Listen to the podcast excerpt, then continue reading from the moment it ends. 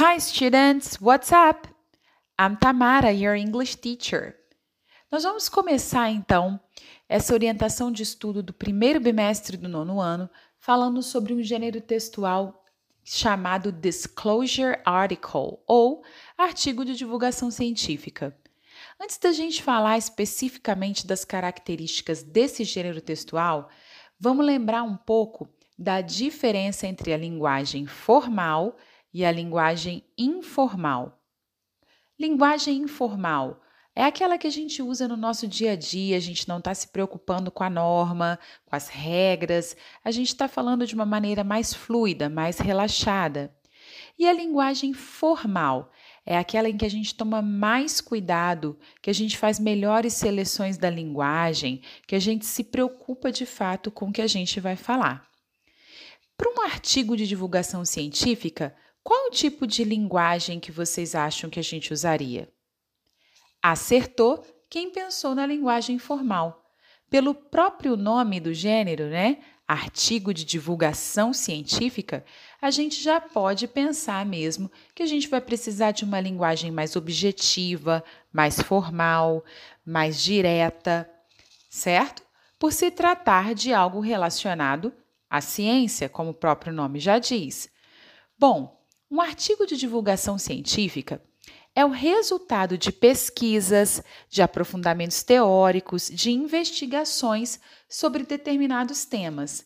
Bom, em tempos de Covid-19, muita gente está estudando a respeito dessa doença, possíveis tratamentos, possíveis curas.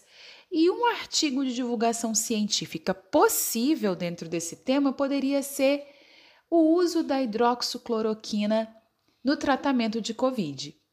Então, um cientista, um médico, um pesquisador faria estudos teóricos, faria testes e divulgaria o seu resultado, sendo ele positivo ou não.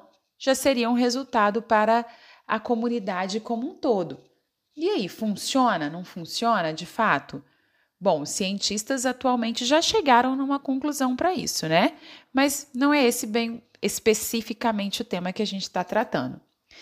Então, gente, um disclosure article ou um artigo de divulgação científica, ele tem este objetivo: mostrar à comunidade como um todo, né, a sociedade, algo que foi estudado e o seu resultado. Geralmente, ele vai trazer subdivisões como procedimentos, técnicas, resultados, testes e todo o passo a passo que foi que foi seguido para chegar a essa conclusão. Eu trouxe aqui o exemplo de um artigo de divulgação científica, um disclosure article, que foi publicado na Austrália era um artigo falando sobre a doença de Alzheimer. Vocês conhecem, vocês já ouviram falar nessa doença?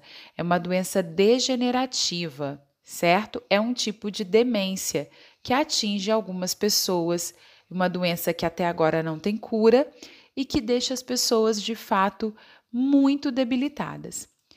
Vejam o título deste, deste artigo de divulgação científica the therapeutic potential of the endocannabinoid system for Alzheimer's disease. Eu vou repetir. The therapeutic potential of the endocannabinoid system for Alzheimer's disease. Alguma palavra chamou a sua atenção aí? Talvez essa aqui, ó, vou pronunciar novamente sozinha. Endocannabinoid endocannabinoid. É o uso da cannabis para o tratamento de Alzheimer. Como a gente poderia traduzir esse título? O, o potencial terapêutico da, do endocannabidiol para a doença de Alzheimer. Então, foi um, uma pesquisa usando essa matéria-prima. Mais uma vez, nesse caso, a gente precisa se atentar para o uso das palavras cognatas, que são aquelas que têm a grafia, o jeito de escrever, parecido com o da nossa língua. Fica então essa dica e a gente vai continuar se aprofundando nesse assunto nos próximos áudios. See you there! Bye!